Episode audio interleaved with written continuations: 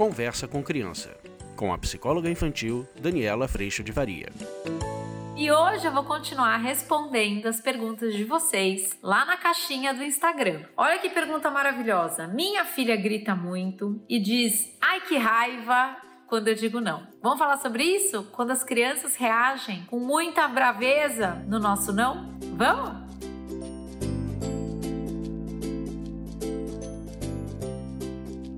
Hoje a gente vai falar sobre esta braveza quando a gente diz não. Eu vou trazer para vocês primeiro as armadilhas dessa possibilidade e depois como que a gente pode falar o não que a gente precisa dizer de um jeito que seja não disparador de tanta fúria. Então vamos em frente. O que eu vejo acontecer, gente, armadilha número um, talvez a top 10 armadilha, é a seguinte: por medo da reação desta criança, o que acaba acontecendo é que eu começo ou a não dizer não, ou começo a convencer essa criança do que eu preciso. E esses dois lugares, eles são muito perigosos. Sambinha chegou aqui. Esses dois lugares são muito perigosos. Por quê? Porque eu começo a ser regido enquanto adulto por esse processo emocional da criança que não pode se frustrar. Percebe? A hora que essa criança não pode se frustrar, porque quando ela frustra, ela chora, ou ela fica brava, ou ela fica com raiva, o que acaba acontecendo é que o meu propósito de educação está no ela não chorar. E se eu tiver um propósito de educação para a criança não ficar desconfortável, não chorar, não achar nada ruim, a gente está absolutamente servindo normalmente a um bem-estar imediato e a criança atendida. E o que, que essa criança está aprendendo quando está atendida? Ah, gente, ela está aprendendo que tudo tudo vai ser do jeito que eu quero? Sim! É isso! Olha que coisa maravilhosa! Até que ela chega na relação com os pares e ela não tem um outro que responde da mesma forma para evitar o choro, para evitar a braveza. E aí a gente começa a entender que ali não foi aprendido o lidar com a realidade, o lidar com o relacionamento dentro das possibilidades, o que é que a gente pode fazer juntos para ficar bom para mim e para você, o ter que fazer as coisas que precisa, mesmo que não seja o que eu quero a gente começa a ver o efeito desse processo acontecendo.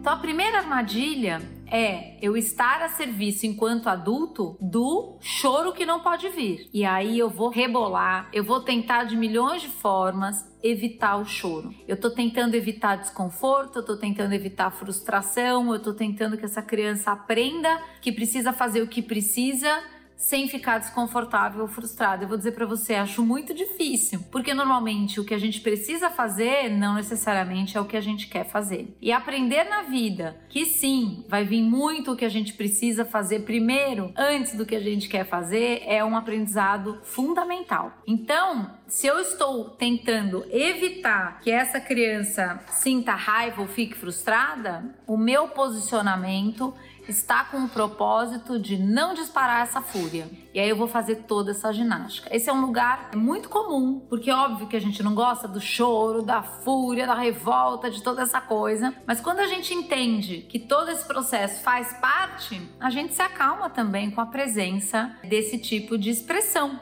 A criança está expressando alguma coisa que a gente vai falar já já a respeito.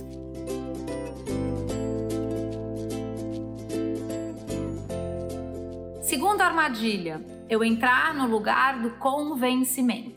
Ah, esse é muito bonitinho. Então eu vou te convencer, você precisa escovar o dente, porque senão seu dente fica podre, porque senão o seu dente, porque senão um dia você não vai ter uma namorada, teus amigos vão ficar longe de você. Só que a gente não se dá conta, eu já fiz vídeo sobre isso com certeza, mas a gente não se dá conta de que no convencimento essa criança continua no lugar do querer. Então ela fica no me convenceu ou não me convenceu continuo não querendo. Então, o convencimento, ele continua andando pela porta de eu te convencer a querer fazer isso. E normalmente onde a gente acaba é que a gente não convence, a criança continua não querendo, e aí você vai tentar por outro lugar. Aí a gente vai para todas aquelas ferramentas todas, né, de chantagem, de se você não fizer, eu vou tirar o que você gosta, e a gente vai usando cada vez mais força. Vamos à realidade da vida, gente. A realidade da vida é que eu vivo, você vive, nossos filhos também também é que muitas vezes fazer o que precisa não é o que a gente quer. Muitas vezes, eu quando quero fazer alguma coisa, o que eu espero do mundo à minha volta, que somos nós os adultos, é que eu vou ter sempre a resposta sim, pode fazer. Então a gente está sempre lidando com essa instância do precisar, que é onde está a responsabilidade, onde está o que eu tenho que fazer e do querer. Que muitas vezes é gostoso quando a gente percebe essas duas coisas, que quanto mais eu faço o que preciso, eu tenho mais condição, inclusive, de ter noção da responsabilidade das coisas. E aí, às vezes, eu vou fazer o que quero, às vezes eu questiono o que quero, às vezes eu começo a duvidar do que quero, se é tão bom para mim assim. Ou às vezes começo a olhar para esse querer por uma porta, que é a porta da responsabilidade.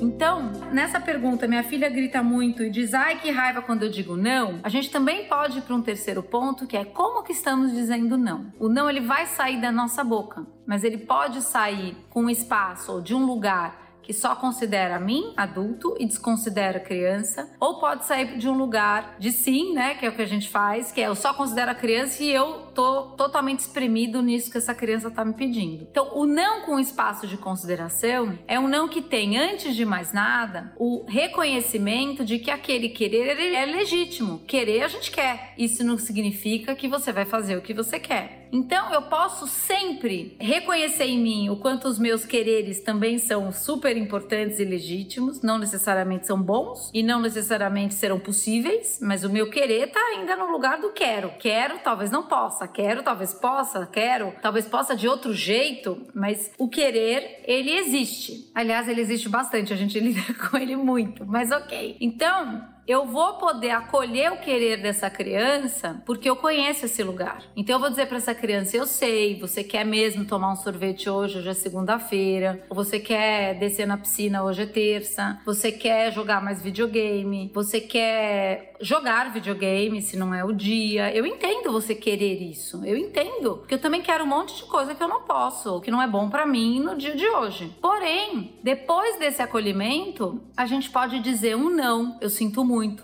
Isso não será possível hoje, mas eu posso considerar este querer na acomodação que a gente pode fazer ao longo do tempo. Então hoje não será possível jogar o videogame, mas vamos combinar que sexta de tarde você vai ter um tempo maior para jogar? Como é que essa criança escuta esse não? Eu tô ouvindo um não pro agora, mas eu já sei quando que isso pode virar um sim. Eu tô ouvindo um não agora, mas o que minha mãe e meu pai estão me dizendo é que de algum jeito, considerando algumas coisas, isso pode ser um sim. E nesse processo, essa criança começa a ouvir o não, que não é o não absoluto, não porque não, e é não, e aí eu tenho um não para toda a eternidade, para sempre? Às vezes a gente pode trazer este não, que é um não pro agora, mas há algum momento onde isso pode ser possível? Podemos sair para tomar um sorvete? Podemos, no sábado. Podemos tomar banho de banheira? Ah, no sábado dá tempo, pode. Então você pode localizar esse sim, desse querer, ao longo do tempo. Aí você fala para mim, Dani, mas tem coisas que são não absoluto.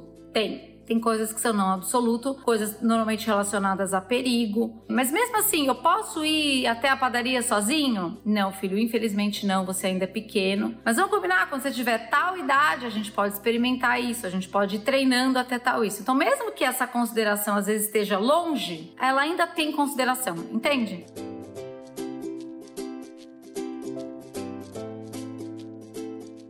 Eu passei isso outro dia com a Malu, com a pequena, que vai fazer 13 na semana que vem. E ela tá acompanhando a irmã aprendendo a dirigir. Aqui onde eu moro, que a gente tá nos Estados Unidos, o adolescente tira a carteira com 16 anos, mas é uma carteira provisória de treino. Ele só pode dirigir com alguém com carteira do lado. E é um ano de treino desse acompanhamento nessa direção. E a Malu no carro, ela dizia: Ai, mãe, eu também já posso aprender. É um querer, eu já quero aprender. Tô vendo a minha irmã aprendendo, eu também já quero aprender isso. A resposta é não, filho, eu sei da vontade mesmo, acolhi, percebe? Eu olho e falo, eu entendo a tua vontade, eu também tenho vontade de fazer coisas que eu vejo os outros fazendo. Mas nesse momento isso não é possível. Disse não, acabei de dizer não. Mas olha só, faltam ainda três anos, daqui três anos vai chegar a sua vez. Então a acomodação dentro dela é, eu tô ouvindo um não pro agora, mas esse é um não que não é para sempre. E isso vai facilitando essa criança a aprender a lidar com a frustração e com a realidade de que nem tudo vai ser do jeito que ela quer, na hora que ela quer, e vai chamando essa criança exatamente para responsabilidade de sustentar inflexibilidade, resiliência, responsabilidade, o quando isso vai acontecer, como isso vai acontecer. Agora, se a gente tá lá naquela armadilha de que eu não posso ver reação ruim, o que acaba acontecendo é que a gente acaba ou botando para dirigir antes da hora, a gente acaba fazendo coisas onde a gente está muito desconfortável também. Então esse espaço de consideração para o não, para o sim, ele é um espaço que considera o que o outro quer ou o que o outro precisa, mas ele é um espaço também que não nos abandona onde? Nesse lugar de autoridade, de educação, do propósito maior, do propósito de bem maior, para a saída desse bem-estar imediato, do querer. E assim a gente vai educando nossos filhos para um lugar de respeito às regras, espera, paciência, resiliência, responsabilidade, a noção clara de que o mundo não gira em torno de mim, existem outras pessoas, não é só sobre o meu querer, existe o que é possível e eu vou tendo mais condição de responder à vida com menos raiva. O que, que é essa raiva? Lembrando, sou eu ainda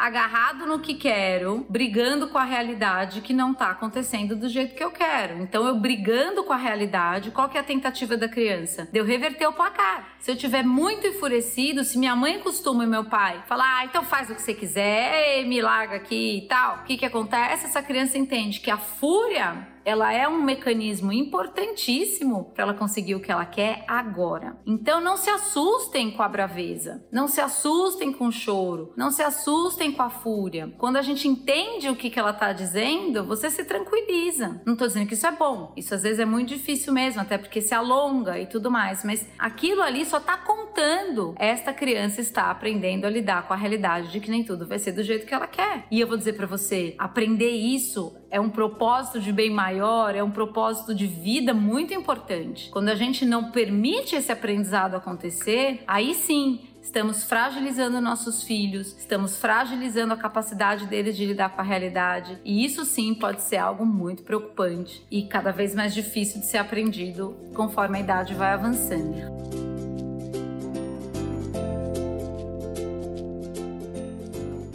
Aí talvez eu falei essa frase agora, vai vir, mas Dani, meu filho já tem 12 anos, ainda dá tempo? Dá tempo. Dá tempo sempre. Então, esse convite de hoje é pra gente perceber quando essa criança tá chorando, como que isso me aciona. O meu propósito de educação tá para evitar choro ou para educar para um bem maior? Como é que eu tô me virando nesse lugar? E se você quiser participar de um espaço onde a gente cuida disso juntos, eu tenho que te convidar para vir para o curso online, que é maravilhoso e que a gente cuida muito de tudo isso que é acionado dentro da gente nessa relação com os nossos filhos e maridos e esposas, para que a gente possa sempre estar fincados no bom propósito.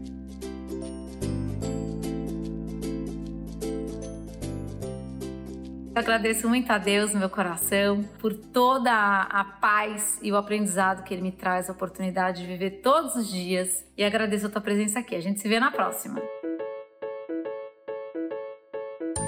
Você acabou de ouvir Conversa com Criança, com a psicóloga infantil Daniela Freixo de Faria. Mande seu e-mail para conversa@danielafaria.com.br.